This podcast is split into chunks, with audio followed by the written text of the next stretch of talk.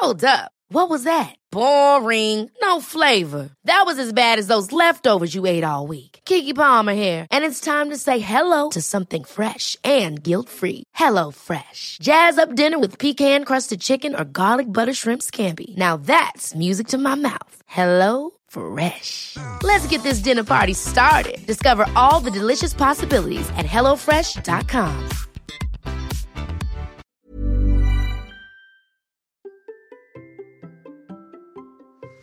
Quel est le message que j'ai refusé et qui venait de mon corps?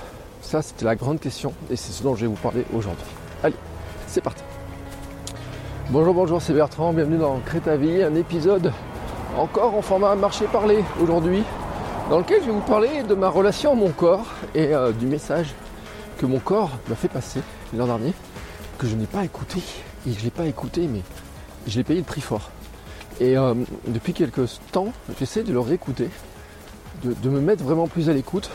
Et euh, ça peut, vous paraître totalement paradoxal quand vous connaissez mon parcours. Et pourtant, c'est un message qui était important, que j'ai ignoré.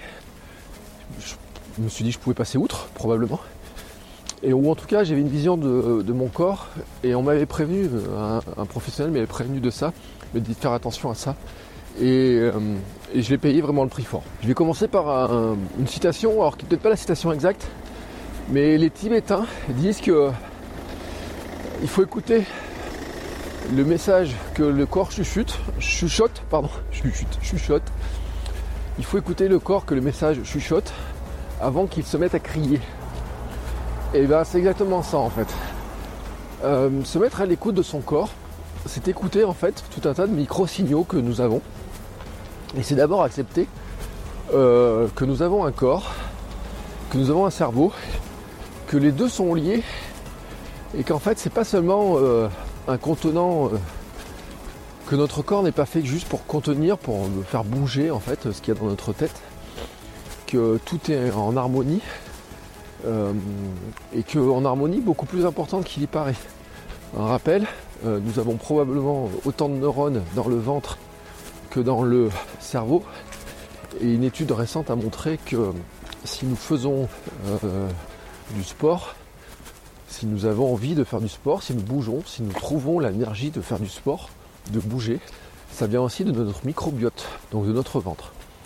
Euh, c'est une notion qui est importante, c'est parce qu'en en fait, il y a eu dans les différentes histoires de la société des tendances à voir d'une part le corps et d'une part le cerveau, et certaines personnes peuvent considérer qu'en fait, mais ils sont avant tout euh, cérébraux et que d'autres personnes sont avant tout physiques. Et vous savez, on retrouve ça dans les expressions euh, que, l'on a. Euh, à lui, c'est une tête. Ce qui va dire qu'en fait, celui qui a une tête, eh ben, c'est un cerveau, c'est quelqu'un qui est capable de penser et tout. On dit souvent c'est une tête, une tronche. Et puis on dit souvent, eh ben, lui, c'est d'abord un physique. Ou alors, vous savez, on dit des sportifs qu'ils n'ont pas de tête. Et en fait, euh, ce sont des expressions qui démontrent exactement cette, euh, ce découpage, cette séparation entre le corps et l'esprit. Euh, pourtant, les philosophes nous ont prévenus, le corps sain dans un esprit sain, enfin, le corps sain, un esprit sain, je l'ai mis dans le mauvais sens.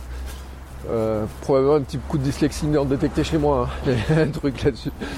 Mais bref, un esprit sain dans un corps sain. Et vous savez que mon esprit du vieillard galopant, c'est euh, un, esprit sain dans un corps sain sur une planète sur laquelle on a envie de vivre en fait. C'est-à-dire que ça sert à rien d'être un vieillard galopant sur une planète invivable. Alors euh, ça sert à rien. En fait si avoir une tête bien faite et un corps bien fait, fort, ça serait très probablement très utile sur une planète qui devient de moins en moins vivable et dans un monde moins vivable très probablement. Mais en fait, c'est pas le futur souhaitable et souhaité. Euh, notre futur souhaitable et souhaité, c'est une planète sur laquelle il est agréable de vivre et euh, sur lequel euh, on peut bouger, on peut se mouvoir, on peut être bien. Et même si ça peut aider d'avoir un corps fort une tête bien faite dans un monde difficile à vivre, le souhaitable, c'est que le monde soit agréable à vivre.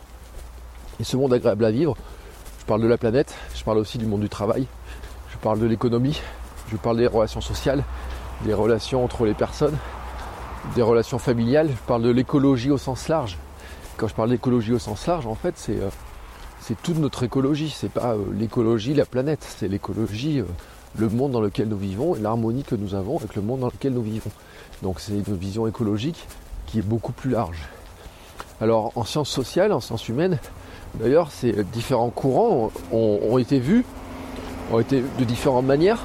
Entre euh, là, on a fait un épisode avec Lord sur Kilomètre 42 de la minute perf sur comment on peut apprendre les choses, où justement il y avait bien ces différentes notions d'apprentissage et un peu de l'apprentissage par euh, la répétition, par la force aussi un petit peu, par le bon point, le mauvais point. Et puis il y a eu euh, de la répétition, de l'apprentissage qui s'est fait aussi par des comment s'appelle des, des techniques de où en fait on disait ben, c'est le cerveau qui va nous permettre d'apprendre. Où on, apprend, on apprenait d'abord, on, intellectualisait beaucoup l'apprentissage. Et puis on se rend compte en fait que maintenant il est important en fait de, relier l'ensemble. Et que notamment ben, il y a des émotions qui jouent, qu'il y a de nombreux éléments qui vont jouer et que euh, ben, on peut on ne peut pas les ignorer en fait cette histoire là alors pourquoi je fais ce long préambule eh ben, c'est parce que euh, cette, euh, cette année 2022 a été marquée quand même par des périodes et ça a commencé en 2021 ça a commencé beaucoup à l'été 2021 sur des périodes où j'ai alterné des grosses douleurs de dos des grosses douleurs musculaires de jambes et puis des moments où ça allait bien mieux. Mais vraiment beaucoup mieux. Au point que je ne sentais plus la douleur. Euh, je sais à peu près à quel moment ça a commencé. Et en fait, j'ai pas écouté le message. Et pourtant, le message m'a été passé. Et euh, enfin, je l'ai pas écouté. En fait, je l'ai écouté que partiellement. Euh, en 2021, j'ai été opéré vasectomie donc c'était un choix volontaire de faire une vasectomie, un choix de couple, de contraception. On voulait, euh, on a une fille, je veux pas d'autres enfants, ma femme non plus. Donc le, postulat, à partir de ce postulat, c'était de dire euh, est-ce que ma femme continue à prendre des hormones? Encore pendant, euh, à l'époque, pas loin de 20 ans, on va dire, allez, entre 15 et 20 ans, se charger en hormones de différentes formes, différentes manières pour euh, ne pas vouloir d'enfant Ou est-ce qu'on peut trouver un autre moyen? Facile. Euh, qui devient en fait pas contraignant, c'est-à-dire que ça repose pas en fait sur euh, le dire il faut se souvenir de prendre quelque chose, il faut faire ça, faut faire ci, etc. Quoi. Et la décision, moi, c'était de faire une vasectomie, c'est-à-dire de. J'en ai parlé dans un épisode de Nouvelle Vie, j'en ai pris sur mon blog. C'est dire de dire bah, finalement on va ligaturer le tuyau qui amène les spermatozoïdes. Euh, euh, et, voilà, et on n'en parle plus. Et ce qui fait que cette histoire d'hormones pour ma femme, c'est important parce que ça joue aussi sur la thyroïde notamment, avec ses problèmes de thyroïde. La question c'est de dire comment est-ce que elle arrive à l'équilibre, à équilibrer cette thyroïde défaillante qui fonctionne mal et comment justement les hormones jouaient dessus. Alors il n'y a pas que les hormones, mais il y a aussi l'alimentation, il y a aussi beaucoup de choses. Mais bref. Et donc euh, je sors du mois de mars avec euh, euh, l'opération de la vasectomie, ça c'est fait. Et puis une deuxième opération qui était l'opération du genou, opération du ménisque, qui est là une douleur que j'ai eue pendant au mois de janvier. Alors je peux vous dire où, hein, parce que c'était, euh, je courais dans la neige, euh, pas très loin d'Issoire pour ceux qui connaissent l'Auvergne. Et je pense même que certaines personnes qui écoutent connaissent même la petite montagne sur laquelle j'étais, donc j'ai perdu le nom, mais il paraît que certains ont fait des gros gadins en VTT dessus. Parce qu'il y a des trucs un peu raides, des virages, des trucs, des sauts, etc. Et euh, moi j'ai senti mon genou qui partait un petit peu dans un sens ou dans l'autre. Et surtout, c'est que quelques jours après, en fait, euh, enfin même le soir, il a commencé à enfler, le lendemain et tout, il a bien enflé. Et ce qui était détecté en fait à l'imagerie, parce que ça partait pas, parce que j'avais beaucoup de douleur, c'est que le ménisque était abîmé, en fait, il était déchiré sur. Euh, probablement pas à cause de cette euh, chute, qui n'était même pas une chute, hein, en fait, qui était un appui un peu, difficile. Mais en fait, l'accumulation de plein de choses, euh, chute en snowboard quand j'étais lycéen, un accident aussi ou enfin une sorte d'entorse qui n'a jamais été vraiment soignée quand je joue au foot et quand je joue au tennis, enfin des choses comme ça. Bref. Et donc je me retrouve opéré du genou avec des béquilles.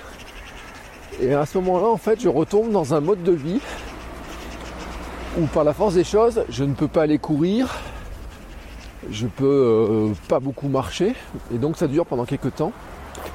Et je retombe en fait dans une dans un système de me mettre plus à mon bureau et de passer beaucoup de temps entre mon bureau et le canapé en fait. Euh, repos sur le canapé et euh, bureau c'est pour travailler. Et à ce moment-là, j'ai des premières alertes. Je commence à avoir mal dans le bas du dos. Je commence à avoir des douleurs importantes sur les cuisses. Et, euh, et là, l'alerte, en fait, euh, pour moi, ces douleurs sur les cuisses, c'est manque de vitamine D. Et à partir de là, on fait des, quelques analyses, etc. Effectivement, je suis en carence de vitamine D. Et puis euh, Thomas Laure Blanchet, qui est ostéo, me dit, par rapport à mes douleurs et tout, il me dit pour moi c'est aussi qu'est-ce qui a vraiment changé? Je lui dis ben je bouge moins, je cours moins, je suis sédentaire. Et effectivement, c'était la sédentarité. C'est-à-dire le fait de moins bouger, le fait de ne plus être en mouvement. À partir de là, forcément, euh, le corps en fait est en train de se désadapter à l'exercice et euh, l'équilibre que j'avais trouvé par le passé avec ma perte de poids, mon équilibrage alimentaire, mon équilibrage de vie est en train de se reperdre. Et c'est à ce moment-là en fait que j'ai décidé de courir tous les jours. Donc je me suis mis à courir tous les jours. Euh, ça fait 540 euh, jours que je cours tous les jours. Mon quota c'est 1 euh, miles, donc 1 km 6, et 10 minutes minimum par jour. Et puis des fois c'est plus, c'est jamais moins, mais souvent c'est plus. C'est monté jusqu'à 136 le jour de 24 heures. Sur deux jours, hein, en 24 heures, c'est 36 km en 24 heures. Mais c'est monté aussi à 31 sur certains jours en janvier dernier. Aujourd'hui, nous sommes le 17. Au mois de janvier dernier, aujourd'hui, j'aurais dû courir 17 km pour mon challenge 496. Et euh, le constat que, en fait, le constat que j'ai eu du mal à faire, c'était que ces douleurs-là, au départ, je les ai attribuées effectivement à la sédentarité. Donc je me suis dit, euh, si je recours, je vais devenir moins sédentaire. Donc je cours tous les jours, je serai moins sédentaire. Et pourtant, au début, ça a marché. Et puis petit à petit, je me suis remis à avoir des douleurs. Et j'ai eu cette alternance de douleurs. Et c'est ça, en fait, ces messages que j'ai pas écoutés. C'est-à-dire qu'au départ, la douleur, elle est, elle est assez faible, en fait. Au départ, c'est juste un tout petit point. Et puis si je fais pas attention, la douleur va augmenter. Et quand la douleur augmente, je cherche une solution. Je me pose des questions, je creuse. Alors, euh, c'est là où le chuchotement devient de plus en plus important et puis mon corps finit par crier et des jours où j'arrivais plus à marcher, j'arrive pas à tenir assis, ou même allongé c'était compliqué. J'ai même passé euh, deux semaines l'été dernier, ou même la nuit, ça me faisait tellement mal que j'arrivais pas à dormir, je supportais pas la couette, je supportais pas une couverture, je supportais pas la position allongée, ni sur un côté, ni de l'autre. Je pouvais à peine m'asseoir euh, dans la voiture pour conduire. J'ai fait une séance ou deux de kiné, euh, ostéo, et dans une, euh, je me suis demandé comment j'allais rentrer à la maison parce que quand j'ai essayé de m'asseoir dans le fauteuil de la voiture, j'avais un point qui était vraiment très douloureux à la racine du nerf sciatique. Et donc, ce qui a été détecté en même temps, c'est que j'avais une, hernie, le hernie discale au niveau des lombaires en fait. C'est une petite protubérance hein, qui sort. L'année d'avant, en fait, on avait détecté que j'avais, pas de hernie. En fait, elle n'avait pas été vue parce que peut-être que les images qui avait été demandé ne permettait pas de la détecter. C'est des radios, donc les radios c'est plutôt osseux. Et en fait, la hernie, en fait, il faut voir que vous avez des disques intervertébraux avec de la masse plus ou moins dure et un peu de molle au milieu. Et qu'à force d'y mettre certaines compressions, et eh ben, euh, le disque, en fait, euh, il ne peut pas se tasser indéfiniment, donc il va chercher un échappatoire. Et donc cet échappatoire, c'est euh, tout simplement d'essayer de faire une petite protubérance. C'est un peu comme un paquet de ketchup en fait dans cette histoire. Vous savez les petits trucs de ketchup euh, qui donnent au McDo là. Si vous appuyez dessus, et à un moment donné le, ketchup il se déforme. Le paquet se déforme. Mais si vous appuyez vraiment fortement dessus, il y a au bout d'un moment, si la pression devient trop forte, le ketchup, le paquet va, finir par s'ouvrir, ce qui est logique, il faut que ça sorte. C'est trop de pression. Bon ben, considérons que le petit bout de ketchup qui sort du paquet à ce moment-là, c'est un peu comme la hernie. Et bon, la hernie après va venir. Euh, il paraît qu'il y a 50% des gens qui ont une hernie. Alors pourquoi il y en a qui font mal, pourquoi il y en a qui font pas mal, ça c'est une autre question. Mais euh, moi, elle est venue. Déjà, elle avait un sens un peu particulier, puisqu'elle est montée plutôt vers le haut plutôt que d'aller vers le bas, ou dans un sens un peu différent des autres. Et puis surtout, c'est qu'elle venait euh, chatouiller le nerf sciatique. Et le nerf sciatique est un nerf qui est extrêmement important, puisque en fait, euh, bah, il part de la fesse et puis il descend, ça descend jusqu'au pied avec les ramifications et tout. Donc autant dire que quand ça chatouille dans le début, en haut à l'attache du nerf dans la, fesse, et que petit à petit ça irradie, en fait, ça descend de plus en plus loin. Et c'est pas un truc à prendre trop à légère parce que euh, les, phases où ça va plus loin, ça peut être en fait de, perte de sensibilité dans le pied. Et euh, donc là, c'est une opération. Mais ça peut être aussi des conséquences type euh, incontinence. Euh, tout simplement parce que bah, les nerfs, hein, ça fait circuler l'information. Et si l'information, si le nerf est comprimé, bah, on va dire que l'autoroute est comprimée, quoi, qu'il n'y a plus de passage. Et en fait, il y a des informations, des, de l'information musculaire et tout qui ne passent plus. Des choses auxquelles on ne pense pas, qui sont très naturelles chez nous, mais qui d'un coup ne passent plus. Et quand ça passe plus, forcément, au bout d'un moment, ça crée des désagréments sur des choses qui, qui sur lesquelles qu'on dire, euh, on ne pense pas au départ. Hein, on ne pense pas à ce lien-là, etc. Parce qu'on ne se rend pas compte à quel point le corps est un, organisme. Je ne parle pas de machine, je parle vraiment d'organisme complet, vivant, euh, qui a sa propre écologie, sa propre équilibre. On pourrait parler de d'homéostasie, c'est-à-dire de comment tout essaye d'aller à l'équilibre. Et dès qu'il y a un facteur de déséquilibre quelque part, le boulot du corps, c'est d'arriver à rééquilibrer, de retrouver l'équilibre. Bon. Et c'est justement cette histoire de chuchotement en fait. C'est-à-dire que euh, dans cette recherche d'équilibre, en fait, par moment, le corps va chuchoter. Il va dire écoute, je ne suis pas vraiment à l'équilibre, il faut faire quelque chose. Et si à ce moment-là on ne fait rien, le petit signe, le signe devient de plus en plus fort jusqu'à provoquer des douleurs. Et comme j'en ai parlé dans Kilomètre 42, on a fait un épisode avec M. Kiné. La douleur, en fait, c'est un mécanisme qui est très complexe, qui est beaucoup plus complexe que de dire euh, j'ai mal quelque part. Bien sûr qu'on voit certaines douleurs, par exemple, euh, je me casse le bras, le bras est cassé, j'ai une douleur. Mais en fait, la douleur, elle signifie quoi? Ça ne veut pas forcément dire d'ailleurs que c'est pas forcément le bras qui dit j'ai mal, c'est le traitement qui est envoyé par l'ensemble du corps pour dire là il y a un problème, il faut qu'on s'arrête, il faut qu'on regarde ce qui se passe, il faut que tu traites le problème. J'en ai pour exemple le jour où je me suis cassé le coude. Oh, il y a plusieurs années, il y a bien 6-7 ans de ça. Camille était pas née. Et euh, je crois que. Je crois pas que. Je sais pas si c'est euh, l'année d'avant ou deux ans avant. Donc euh, Camille a eu 5 ans, on va dire que ça fait 7 ans. C'était un début janvier, fête de fin d'année. Il y avait la Coupe de France de foot. Un match au stade Montpied, Bordeaux qui venait jouer. Je me rappelle bien, moi en tant que fan de Bordeaux. Et euh, ce jour-là, j'ai décidé de ranger mon bureau le matin, puis d'aller au match de foot l'après-midi. Et donc, euh, à la fin du rangement de mon bureau, je vais jeter les cartons. Et il a fait une pluie verglaçante, je tombe. Et sur le coup, je tombe sur le coude et je me ah, ça fait un peu mal. Mais je suis allé au match. Euh, j'ai fait des pompes aussi, j'ai fait des exercices comme je faisais, je faisais des pompes tous les jours, du gainage et tout. J'ai tout fait mes exercices. Et j'ai dormi, pas si mal que ça. Et le lendemain, j'ai une formation à la CCI. Et au moment de mettre ma chemise, j'ai eu très très mal, une vraie douleur. Et au point de. Euh, j'ai commencé à m'évanouir en fait. Et hop, je me suis rallongé, j'ai recommencé, rebelote. Et puis on est allé au CHU avec ma femme. Des radios ont été faites en disant bah, il y a un gros coup, une grosse échymose et tout. Et en fait, le soir, on s'est rendu compte qu'il y a une fracture. Et ce qui veut dire qu'en fait, euh, finalement, la douleur que j'avais, elle n'était pas si forte que ça d'ailleurs. C'est juste que sur certains mouvements, la douleur était devenue très forte. Et ce qui veut dire que c'est pas le l'os qui dit attention, je suis cassé ou quoi que ce soit. C'est le traitement qui est fait généralement par notre corps de cette, de cette information-là. Et qui va dire bah écoute, faut en faire quelque chose quoi. Et c'est ça la douleur en fait. C'est euh, cette douleur-là, c'est un, un, message et c'est un cri en fait.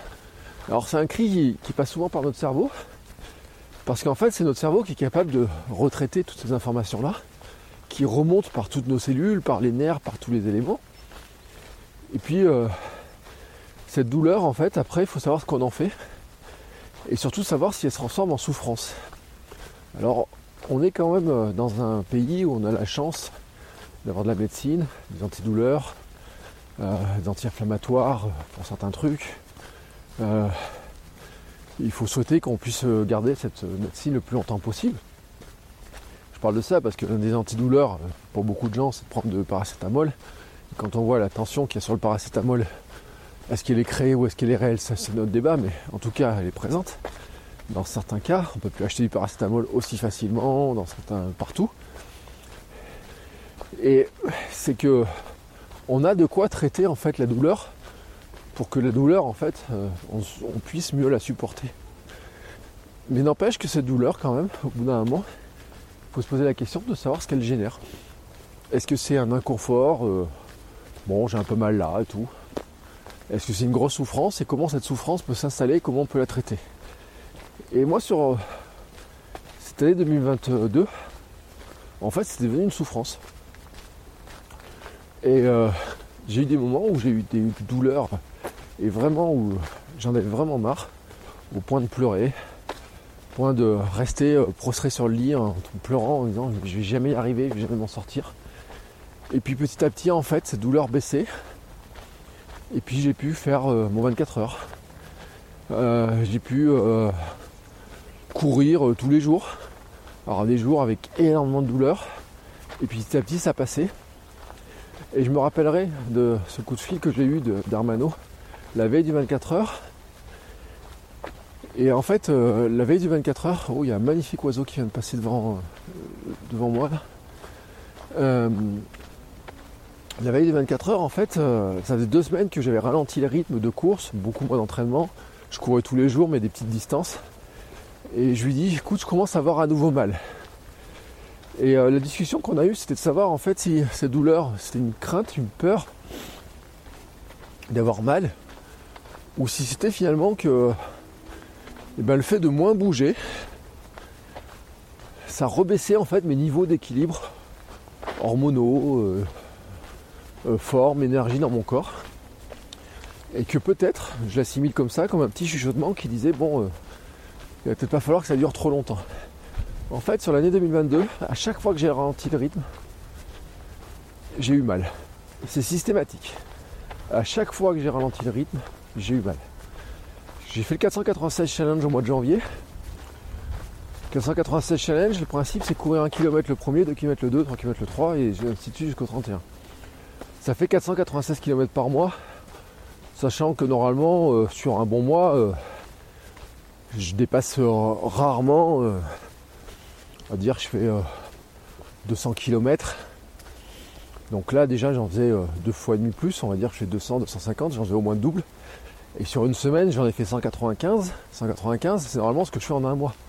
À, peu près quoi, grosso modo. Donc ça veut dire que c'est une grosse augmentation. Et pourtant j'ai pas eu mal. Et puis le mois de février j'avais dit à ma femme, j'ai dit bah oui, elle voulait que je ralentisse, que je fasse plus qu'un miles par jour, que je donne du temps à mon corps pour se régénérer.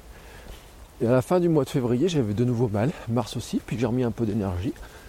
Et puis j'ai eu euh, ces douleurs, ces douleurs ont disparu. Elles sont revenues pendant l'été. L'été, je me suis remis à préparer 24 heures. J'ai pas eu mal, j'ai fait mon 24 heures. J'ai eu une douleur pendant 24 heures, mais qui m'a pas empêché de courir, même courir plus vite que ce que je pensais. Et puis j'ai eu un nouveau mal après, euh, euh, sur le mois d'octobre, avec la récup.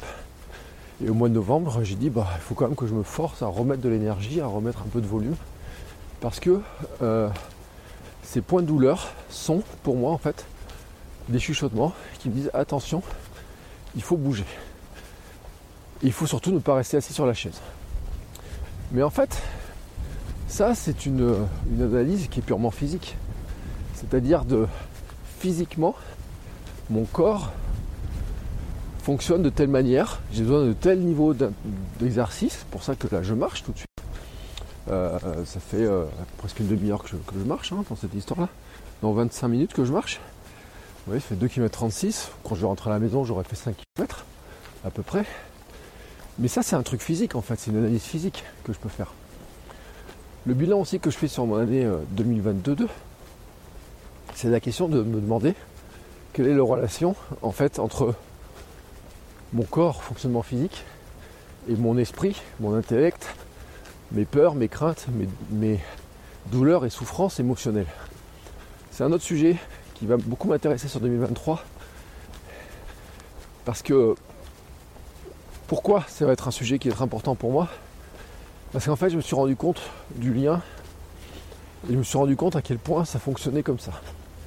Dans ma philosophie que je l'ai développée en perdant du poids, en trouvant de l'énergie, Ma philosophie, c'est SAM, sommeil, alimentation, mouvement. Et ça, c'est une philosophie qui, je pense, fonctionne à tous les coups.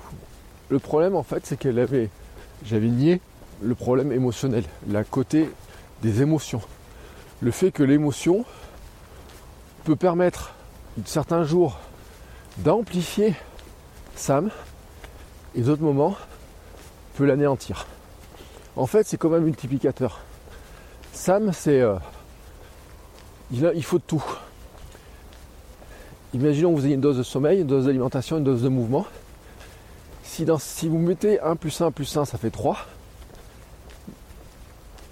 Et en fait, ce 3 pourrait être obtenu par euh, deux doses de sommeil, une dose d'alimentation. Deux doses de sport, une dose de sommeil, pas d'alimentation. Ça fait 3. Et moi, je pense que cet équilibre-là ne fonctionne pas. C'est pour ça que SAM, c'est des multiplicateurs c'est le sommeil multiplié par l'alimentation, multiplié par le mouvement, donne de l'énergie. Si un seul de ces facteurs est à zéro, alors on n'a pas d'énergie, on est à zéro. C'est aussi simple que cela. Si un de ces facteurs est en dessous de 1, on perd de l'énergie, puisqu'on commence à diviser de l'énergie. 1 euh, divisé fois 0,5, ça fait 0,5. C'est-à-dire que la dose de sommeil, si, euh, ou on va dire la dose de sport il n'y a qu'une demi-dose de sommeil, au final, ça fera 0,5. Ça fera pas 1,5 ou 1 quelque chose. Les multiplications, ça marche comme ça. Et s'il y a 0, il y a 0. Voilà. S'il y a nuit blanche, il n'y a pas d'énergie. Alors la nuit blanche, une fois, n'est pas un problème. La nuit blanche ou le manque de sommeil répété devient un problème. Ça devient chronique et là ça devient un problème. Et on ne peut pas tenir très longtemps. Et sur l'équilibre du corps, il y a forcément un moment donné où le corps va chercher à rééquilibrer autre chose. Souvent d'ailleurs l'équilibre, il ne va pas le rajouter par le mouvement, il va plutôt le rajouter par l'alimentation, un besoin accru en sucre, toujours toujours du sucre, sucre rapide, car ce sucre rapide c'est l'énergie rapide, et donc c'est comme ça qu'il va aller chercher l'énergie que l'on ne fabrique pas par notre, par notre équilibre de SAM, mais que l'on va chercher comme ça. Bon, ça c'est SAM. Si maintenant je rajoute les dossiers des émotions, on a plein d'émotions. Euh, j'ai vu une liste, je crois que j'en avais une liste de 33 émotions. Donc pas une petite liste hein, quand même. C'est-à-dire qu'il y a beaucoup beaucoup d'émotions, mais souvent c'est vrai qu'on en voit 5-6. Euh, si, euh, hier j'ai vu un concours sur Instagram où les gens demandaient le concours, dire c'était une émotion. Dans la plupart des émotions, il y a des gens qui disaient contrôler ma colère, ressentir ma colère, m'autoriser à être en colère. Bon, voilà. Mais euh, les émotions, en fait, euh, il y en a beaucoup plus. Euh, ma fille, ma fille, elle a une émotion qu'elle aime beaucoup. En tout cas, un sentiment, une sensation, c'est la sérénité. Qu'on va classer dans les émotions, en fait.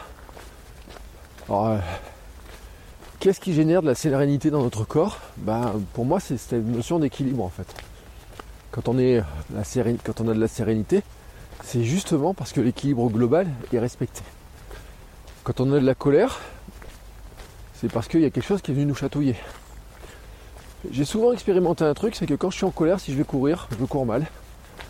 Parce qu'en fait, la colère cherche un, échappatoire. Et l'échappatoire, c'est pas d'aller courir. Euh, alors, ça peut être de courir, mais au départ, en fait, je pars trop vite. Parce que mon échappatoire serait plutôt d'aller faire de la boxe ou je sais pas quoi. Comme je faisais à une époque.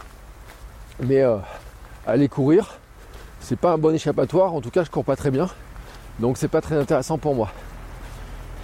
Dans les sentiments qu'on peut avoir, dans les émotions qu'on peut ressentir, on peut avoir des émotions qui sont autour du désespoir, de la peur, de la crainte. Sentiment aussi de dire ça ne sert à rien, je me sens dépassé, inadapté, totalement à côté de la plaque. Et ces émotions négatives, elles ont une tendance en fait à être euh, mettre Sam à zéro. C'est-à-dire que si je fais Sam fois l'émotion, si toutes ces émotions négatives je les prends en compte, si je suis euh, dégoûté et que je me dis ça sert à rien, ben en fait je vais mettre le niveau à zéro. Et il va se passer que j'ai beau faire mes efforts sur Sam, en fait euh, je les ferai même pas parce que je me dis ça sert à rien. Et donc je n'avance plus. Et donc là je n'ai même plus d'équilibre, je suis au ralenti. Et c'est pour ça que sur 2022, euh, je me suis beaucoup intéressé, notamment à la cause, non pas physique, mais la cause émotionnelle de ma hernie, ma sciatique, les causes de douleur de dos, de pourquoi des fois j'avais mal, pourquoi des fois j'avais pas mal, alors que objectivement, si on faisait des images, des IRM et tout, le changement n'était pas présent. C'est-à-dire qu'en fait, entre le moment où j'ai mal et le moment où je n'ai pas mal, et le va-et-vient, le yo-yo de, de, mes douleurs le montre, ma hernie n'a pas disparu. Elle est toujours là. Pourquoi par moment j'ai mal, pourquoi par moment j'ai pas mal? Alors ça m'a amené notamment à lire un livre de John Sarno, qui était un médecin américain, qui, euh, dans ses analyses, estimait que au moins 50% des pathologies pour lesquelles les gens prenaient paracétamol, qui allaient euh, mal de dos, migraine, maux de gorge, et tout un tas de choses comme ça, étaient provoquées en fait par des émotions. C'est pour ça que à un moment donné, je me suis intéressé à, fait, à ce qui me mettait en colère, ce qui provoquait de la rage en moi, ce qui provoquait de l'incompréhension, ce qui provoquait ce sentiment d'être inadapté au monde tel qu'il vit, ce qui me provoquait cette sensation d'être en décalage, de ne pas euh, être fait pour vivre dans ce monde-là. Et comme le monde, je ne peux pas le changer, est-ce que je peux me changer moi? Une vaste question. Ou est-ce que la question était de dire est-ce que je suis capable de créer en fait un mini monde à moi dans lequel je suis finalement que un, sous-monde, j'ai envie de dire, que nous aurons tous, parce que la planète est trop grande pour vous prétendre la vivre dans son intégralité, où en fait le monde qui m'entoure, l'écologie de mon monde qui l'entoure, est un espace dans lequel je peux trouver de la sérénité. Quel est cet espace? Ben, C'est l'espace dans lequel j'ai mon équilibre SAM et j'ai un équilibre des émotions. Ça veut dire quoi? Ça veut dire que je mange relativement bien. En tout cas, je fais du mieux que je peux. Je dors du mieux que je peux. Je bouge autant que je peux. Et puis, des relations sociales qui sont positives et pas négatives. Ce qui peut amener d'ailleurs à, enlever certaines personnes de l'équation. Et des fois, ça peut être euh, surprenant, mais moi dans l'équation, j'ai enlevé mon père il y a 5 ans. Et hum, il n'y a pas longtemps, je me suis demandé à quel point il ne faudrait pas que je retire une partie de la relation avec ma mère. Parce que mon estimation actuelle disait que en tout cas, la relation, je n'étais pas capable de la gérer pour qu'elle, dans mon écologie globale, elle m'apporte du bien-être. Elle m'apporte en fait ce, dont j'avais besoin maintenant. Ce que j'ai souvent dit à ma mère, je lui dis, j'ai pas besoin d'entendre certaines phrases, certaines choses. J'ai juste besoin d'un soutien inconditionnel.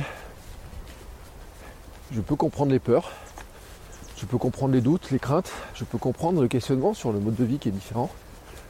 Mais par contre, j'ai pas besoin de me dire que j'ai fait le mauvais choix. J'ai pas besoin qu'on m'entende dire parce que mes difficultés, mon corps qui fait mal, mon cerveau qui tourne dans un sens, dans l'autre, etc. Tout ce que je vis au quotidien me montre déjà que c'est difficile. Me montre déjà que c'est un choix difficile. Que c'est un choix qui est compliqué à assumer, à défendre, mais que dans mon écologie en fait personnelle, je n'ai pas besoin de passer du temps, de perdre de l'énergie à devoir défendre ce choix j'ai juste besoin de faire vivre en fait et de montrer que ça vit. Dans cette euh, notion aussi, il y avait le travail.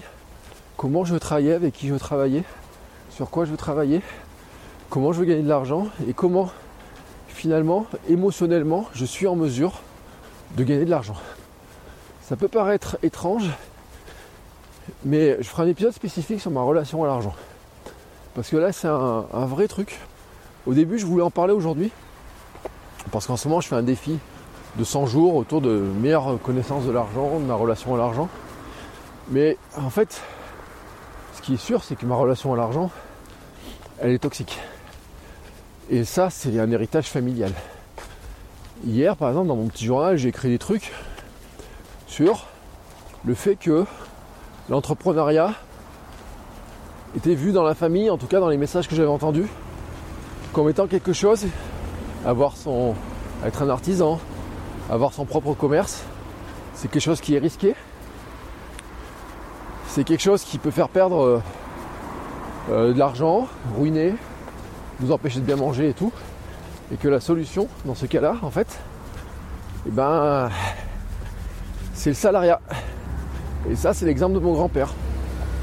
Combien de fois j'ai entendu dans ma vie l'anecdote de mon grand-père, qui était euh, très doué de ses mains, ferronnier, cirerier, mais qu'on disait qu'il faisait, était trop précis, il passait trop de temps sur son travail pour arriver à en vivre, et que donc finalement il était travaillé dans les mines, et qu'il a mis toute sa famille salariée dans les mines, tous ses fils, tous ceux qui étaient, pouvaient travailler, à l'abri, alors éviter d'aller dans les mines de fond, hein, tout au fond du trou, mais restant dans les chaufferies, etc. Mais les mettre dans un boulot peinard, sécurisant, pour gagner de l'argent de manière sécurisée et faire passer sa vie comme ça.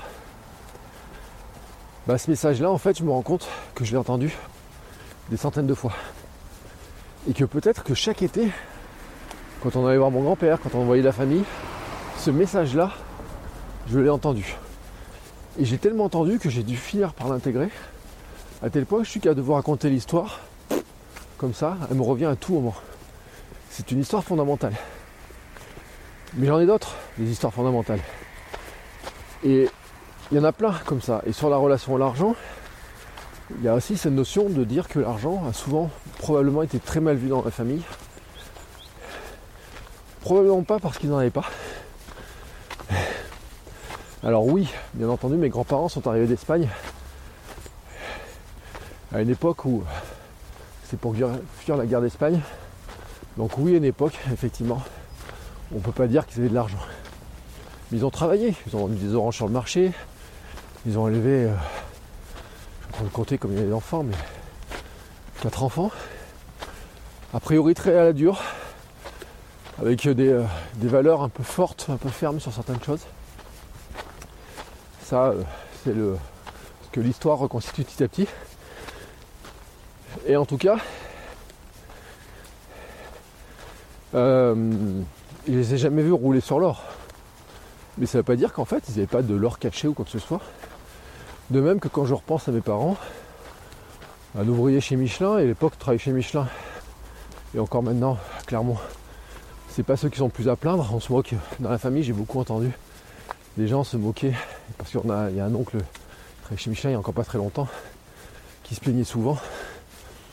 Mais les amis disaient oui mais est-ce que tu vraiment tu crois que tu as de quoi te plaindre finalement du traitement que tu as, de ce que tu as, des bénéfices que tu as, est-ce que tu quoi vraiment tu peux t'en plaindre? Oui, tu as des avantages, mais tout le monde a des désavantages. Mais est-ce que finalement tu n'as pas plus d'avantages à être dans cette grande société que tu n'as de désavantages? Fameux équilibre. Et ma mère travaillait à la sécurité sociale, donc fonctionnaire. Même si souvent elle disait oui, j'ai pas le statut de fonctionnaire. Je suis assimilé, je ne suis pas vraiment un vrai fonctionnaire. Sauf que dans les faits, elle était vraiment fonctionnaire. Donc ce qui veut dire que les revenus étaient stables. En vivant à HLM, deux enfants à la maison, puis plus. Pourquoi est-ce que par moment j'avais le sentiment qu'on manquait d'argent? Est-ce que c'était de la radinerie? Comme cette histoire de bouchon d'essence qui était mis sur le réservoir, sur l'alimentation d'essence de la deux chevaux, pour éviter que quelqu'un ne la prenne au cas où quelqu'un voudrait la voler. Ah oui, il y a eu des anecdotes quoi des militaires des fois venaient euh, la piquer le soir pour rentrer euh, à l'armée. Et donc euh, en coupant le réservoir, ils ne pouvaient pas la prendre. Ça aussi, ces histoires-là, je les ai entendues.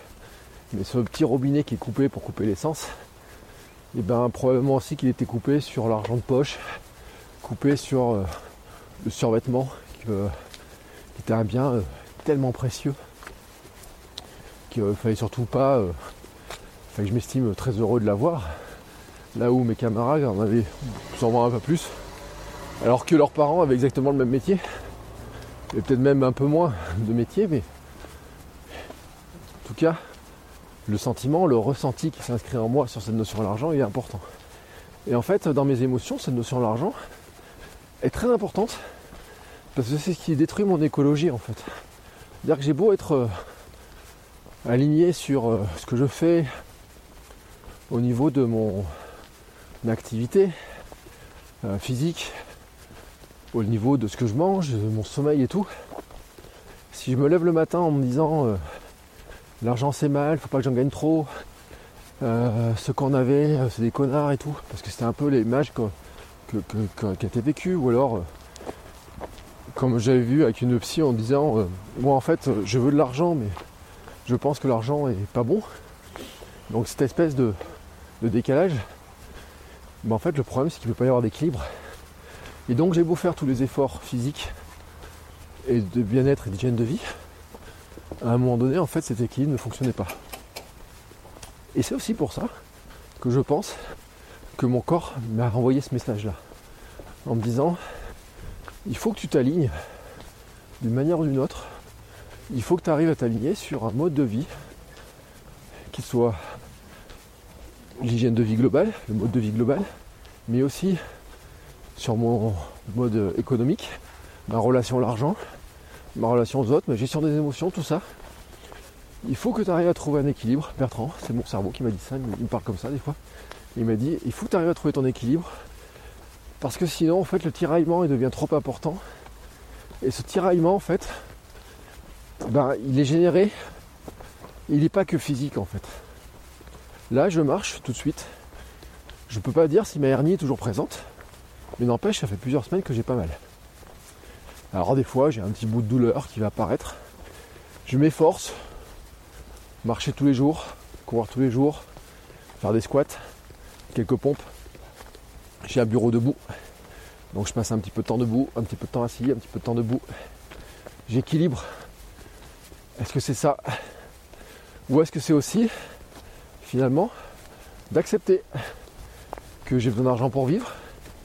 Cette année, pour la première fois, j'ai mis un chiffre, j'ai écrit un chiffre de chiffre d'affaires mensuel que je veux atteindre et que j'estime être le chiffre qui permet non pas d'être riche au sens de la société globale et de la richesse et tout, mais d'être riche au sens où moi, ça me permet de vivre de mes contenus, de vivre de ce qui me fait du bien, de ce qui est bon pour mon écologie personnelle. C'est-à-dire pouvoir manger, ne pas avoir se soucier euh, des finances, ne pas se soucier de telle ou telle facture, pouvoir aller à une course ou aller à quelque part sans se demander si l'argent n'a pas manqué pour payer à manger la semaine d'après, des choses comme ça, qui sont des choses que j'ai pu vivre cette année, hein. des véritables choses que j'ai pu vivre cette année, où on a été un bon paquet de temps en apnée, et où on est encore en apnée sur certaines choses, ben parce que euh, je m'en suis beaucoup voulu parce qu'à un moment donné, j'ai repoussé certaines discussions avec moi-même et qu'il a fallu aussi que j'ai un peu de maturation de certaines idées. La maturation de certaines idées, d'une part, c'est que j'ai de la valeur. Et ça, j'ai eu beaucoup de mal à l'accepter. Que ce que je faisais facilement, moi, pouvait avoir beaucoup de valeur pour les autres. Tout simplement, c'est que si moi je le fais facilement, c'est parce que je me suis beaucoup entraîné pour le faire. J'ai cherché des méthodes, j'ai cherché comment le faire, j'ai perfectionné ce que je fais, j'ai pratiqué. Pour dire un petit peu, je suis devenu une sorte d'artiste dans mon domaine. Et par exemple, c'est le cas dans le podcasting. Je pense que la plupart des gens qui me contactent pour me demander un conseil sur le podcast se rendent compte assez rapidement que déjà euh, ils le savent parce que Maintenant, j'ose le dire, je génère chaque année des milliers d'euros de chiffre d'affaires grâce à la pub, grâce à ce que je fais autour du podcast. J'ai dépassé 1,3 million d'écoutes de mes podcasts. je j'ai enregistré des centaines d'épisodes et euh, j'ai enregistré quasiment dans tous les cas.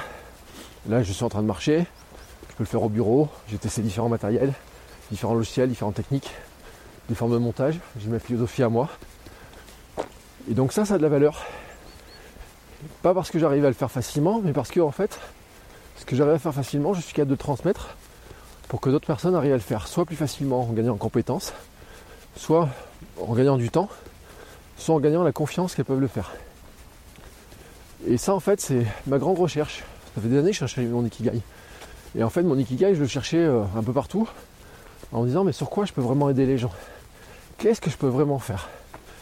Et plus je cherchais, et plus en fait, je m'enfonçais dans mes pensées, et je déconnectais en fait mes pensées de mon corps.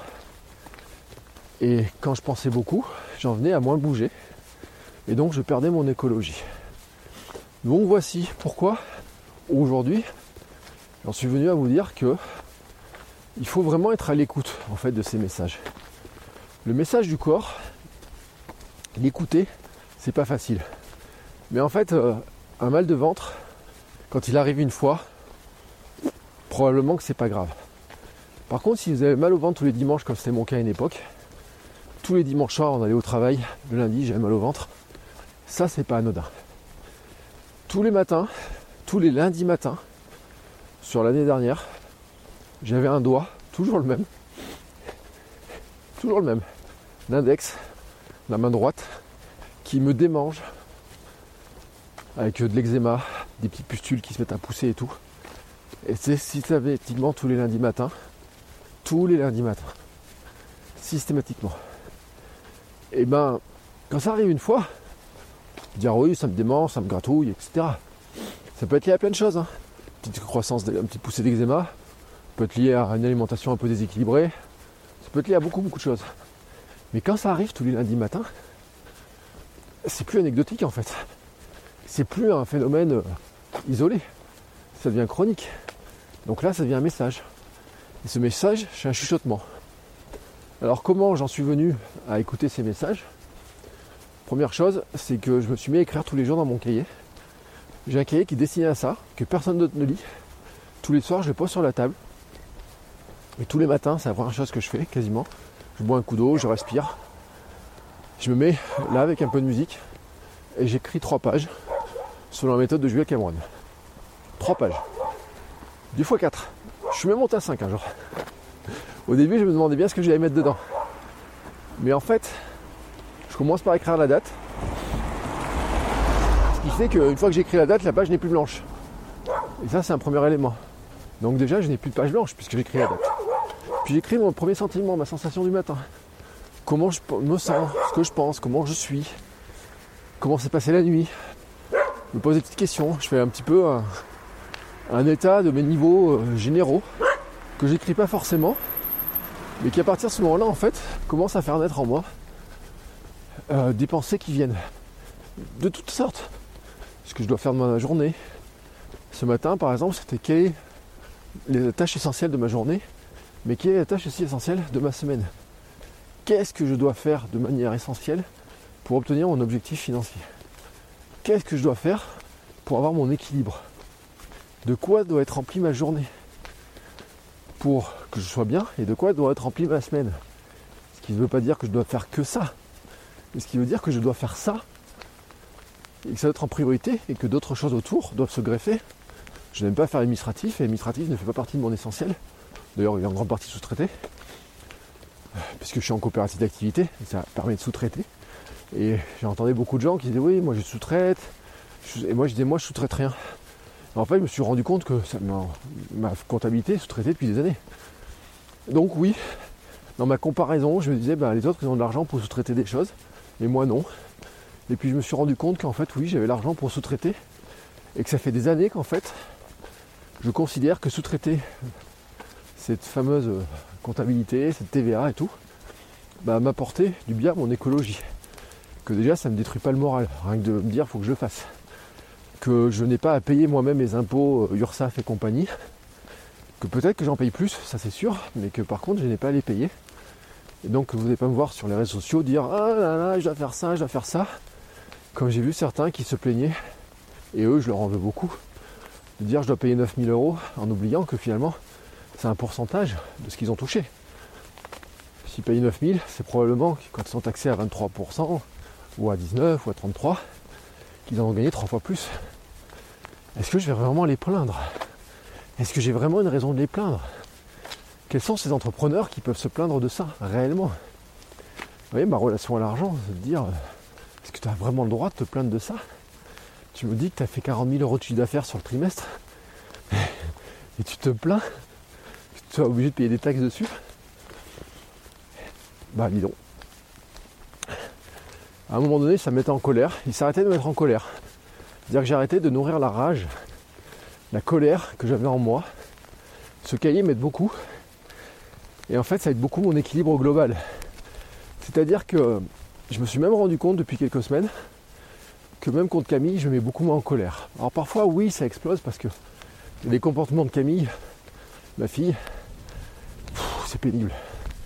Mais comme je disais hier soir à ma femme, je disais, le problème en fait, c'est qu'elle est autonome. Elle dit non, elle n'est pas autonome.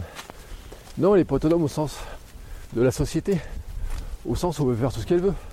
Non, elle peut pas se préparer son petit déjeuner toute seule, elle peut en faire une partie. Non, elle peut pas euh, aller à l'école toute seule. Non, elle a besoin d'aide pour se laver et tout. Donc oui, l'autonomie au sens de la société n'est pas réelle. Mais si on prenait l'autonomie au sens d'un objet, d'une personne, de quelque chose qui soit autonome. Je lui disais, tu sais, si on a des objets informatiques, le simple fait que Camille, elle respire, elle réfléchit par elle-même, qu'elle prend des actes par elle-même, elle a son autonomie. C'est-à-dire qu'en fait, il y a des décisions qu'elle prend, qu'elle doit assumer, parce qu'à son âge, elle peut les assumer. Et en fait, elle est autonome. C'est-à-dire que si je lui dis prendre une chaussette rouge, elle a toute l'autonomie prendre la chaussette bleue. Et l'éducation, c'est pas lui donner des ordres. Oui, j'aimerais bien qu'elle mette sa chaussette rouge son pantalon plus chaud. Ça, c'est sûr. Comment la convaincre dans son autonomie de le faire? Vaste débat. Mais n'empêche que je peux pas lui donner l'ordre. Enfin, je pourrais lui donner l'ordre, lui faire peur, la contraindre. Et là, on reviendrait en fait sur des formes d'éducation ben, du XXe siècle, 19e et 20e siècle. Tais-toi. Un garçon, ça pleure pas. On écoute ses parents. Son père a toujours raison. Ah, ça aussi, je les ai entendus. Je n'ai pas besoin de, justifier ma décision. Tu dois juste obéir. Qu'est-ce que j'ai entendu, ce message-là? Qu'est-ce que je l'ai entendu? L'obéissance. Et en fait, on ne peut pas en vouloir à nos parents de dire ça. C'est juste qu'ils ont été éduqués de cette manière-là, dans une obéissance totale. Et qu'à l'époque, ça les emmerdait beaucoup. Mais qu'en fait, ces modèles qu'ils ont appris, donc ils reproduisent. Parce que finalement, on transmet ce qu'on apprend par nous-mêmes. Et souvent, si on n'apprend pas quelque chose qui vient changer ce qu'on a appris plus jeune, et eh bien on continue de perpétuer ce qu'on a appris pendant sa jeunesse, pendant son enfance, quand on a grandi. Et donc il y a plein de choses qui s'expliquent dans les comportements que j'ai pu voir autour. Et plein de choses qui expliquent aussi que dans mon écologie globale, ces comportements-là, j'ai pas envie de les voir. Que j'ai pas envie d'entendre ces messages-là, ce soit à ma fille, que quand ma fille a dit non, que sa grand-mère lui dise T'as pas à dire non, je sais ce qui est bon pour toi. Bah oui, mais quand on élève une petite fille, après MeToo, après euh, dans, dans cette société patriarcale et machiste, dans la puissance des hommes et tout, et qu'on dit que les femmes ont le droit de dire non, est-ce qu'on peut dire à une petite fille qu'elle n'a pas le droit de dire non? Vraie question. Et en fait, je me suis rendu compte que tous ces tiraillements étaient tellement intenses en moi que plus ils sont forts, et plus, en fait, ils provoquent des tiraillements dans mon corps. Et le chuchotement de mon corps, quand j'ai des douleurs qui commencent à remonter, c'est qu'il y a quelque chose qui me dérange. Qui me dérange dans ma manière de travailler, qui me dérange dans mes relations aux autres, qui me dérange dans mon mode de vie, qui me dérange dans mon travail, dans ma relation à l'argent, et qu'à un moment donné, il faut venir y gratter un petit peu. Euh, ça veut pas dire gratter euh, jusque ça saigne et tout. Ça veut dire aller questionner, se demander ce qui gratte, Et c'est pour ça que cette année j'ai fait un vision board. J'ai aussi écrit des mantras. Je crée mes propres mantras qui vont m'aider à dire que ben, je suis une chance pour moi-même, probablement. J'ai beaucoup de mal à le croire. Mais qu'en fait, si je veux avoir de la chance, il faut d'abord que je sois une chance pour les autres. Si je suis une chance pour les autres parce que je les aide à faire quelque chose, alors la chance va me sourire. C'est étrange de parler comme ça, mais en psychologie, en fait, on est sur deux positionnements. Ce qu'on appelle l'externe et l'interne. L'externe, c'est que j'ai l'impression que les choses arrivent par l'extérieur, que je dois les subir ou qu'elles sont bénéfiques, la force suprême, etc. Je sais pas quoi. Et interne, c'est comment je les génère. Et en fait, le lien est tout simple à faire. C'est si je crée des bonnes choses et si je crée du plus pour les autres, c'est-à-dire si je suis une chance pour les autres, alors les autres vont m'apporter du plus. Parce qu'eux, ils vont acheter mes produits, parce qu'ils vont me faire confiance, parce qu'ils vont m'envoyer des messages, parce qu'ils vont me demander de l'aide. Et que cette aide-là, je vais pouvoir euh, leur faire payer avec de l'argent quand c'est du coaching, des formations, etc. Et que cet argent n'est pas mal, que je l'ai bien gagné, que j'ai le droit de le gagner, et qu'il ne va pas faire de moi euh, quelqu'un de mauvais, quelqu'un de radin, quelqu'un de dégueulasse ou quoi que ce soit. Mais qu'en fait c'est juste un outil d'échange qui va me permettre, moi à mon tour, eh ben, soit d'acheter des choses à d'autres personnes qui m'aident, soit d'acheter les objets dont on a besoin, soit de manger et de faire tourner mon propre écologie, mon propre système, mon propre écosystème. Alors ça peut vous paraître assez bateau pour beaucoup, peut-être.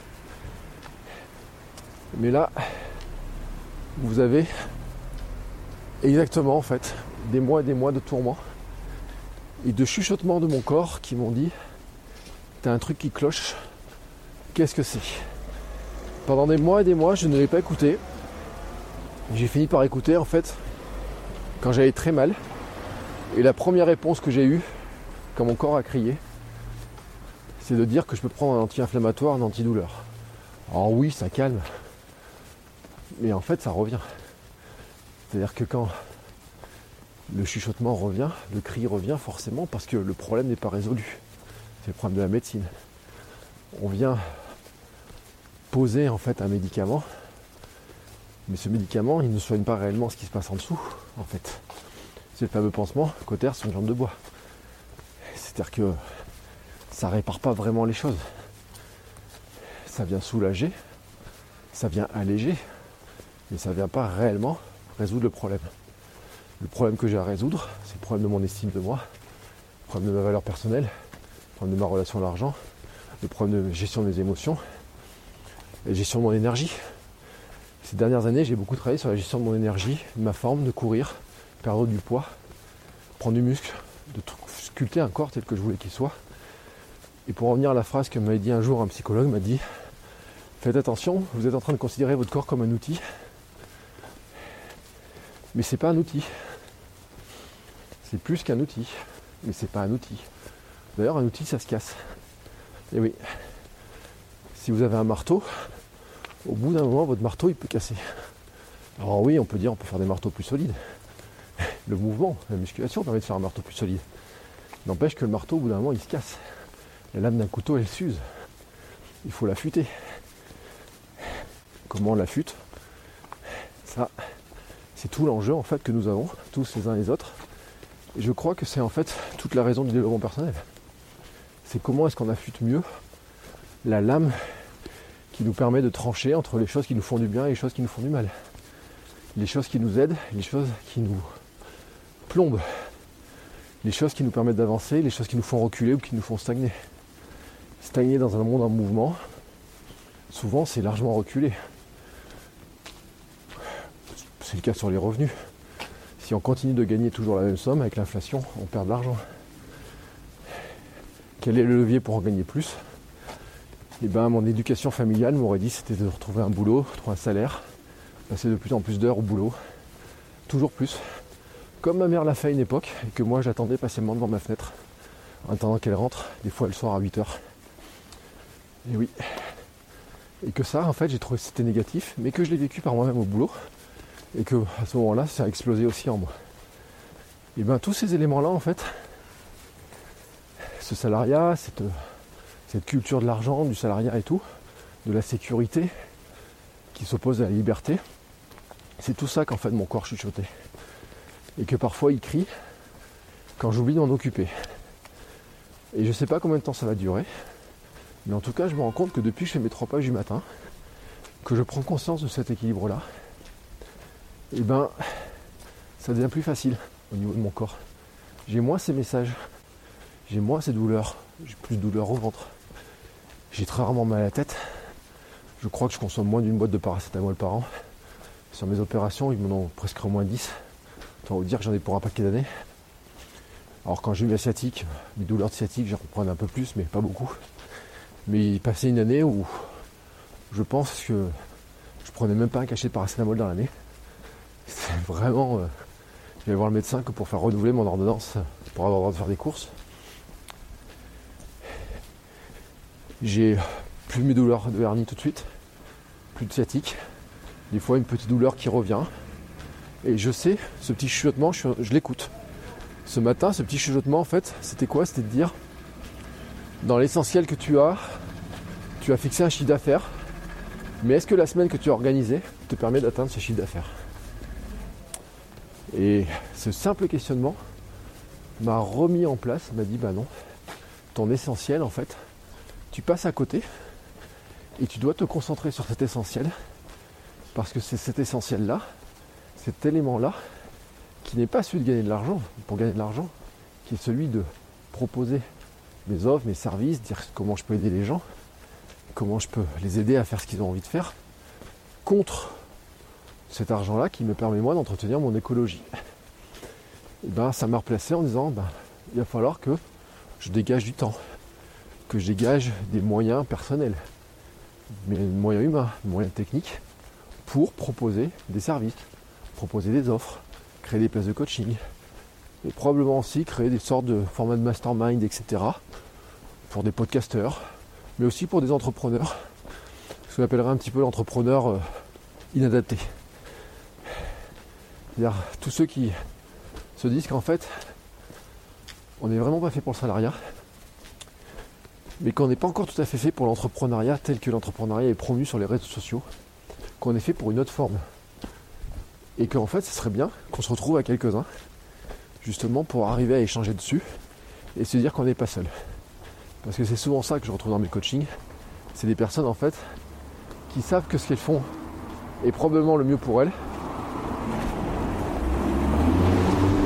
mais qui au moment où elles le pensent, elles le vivent, se rendent compte qu'autour, il n'y a pas grand monde qui, le vit, ou en tout cas qui ose dire qu'ils le font. Et je crois que c'est un élément qui est important.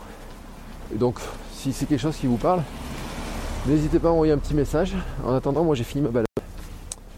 Je rentre à la maison après 1h03 et 5 à 75 de marche et quasiment autant de podcast. J'espère en tout cas que ça vous aura euh, éclairé quelques éléments sur ces notions-là.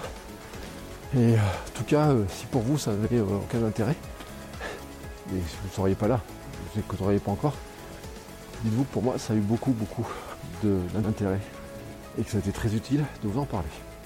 Je vous souhaite tous une très belle journée, n'hésitez pas à en discuter. On se retrouve sur les réseaux sociaux à droite à gauche. Et je vous dis à la semaine prochaine sur Crétaï. Ciao ciao Ever catch yourself eating the same flavorless dinner three days in a row? Dreaming of something better? Well, HelloFresh is your guilt-free dream come true, baby. It's me, Kiki Palmer. Let's wake up those taste buds with hot, juicy pecan-crusted chicken or garlic butter shrimp scampi. Mm. Hello Fresh. Stop dreaming of all the delicious possibilities and dig in at HelloFresh.com. Let's get this dinner party started.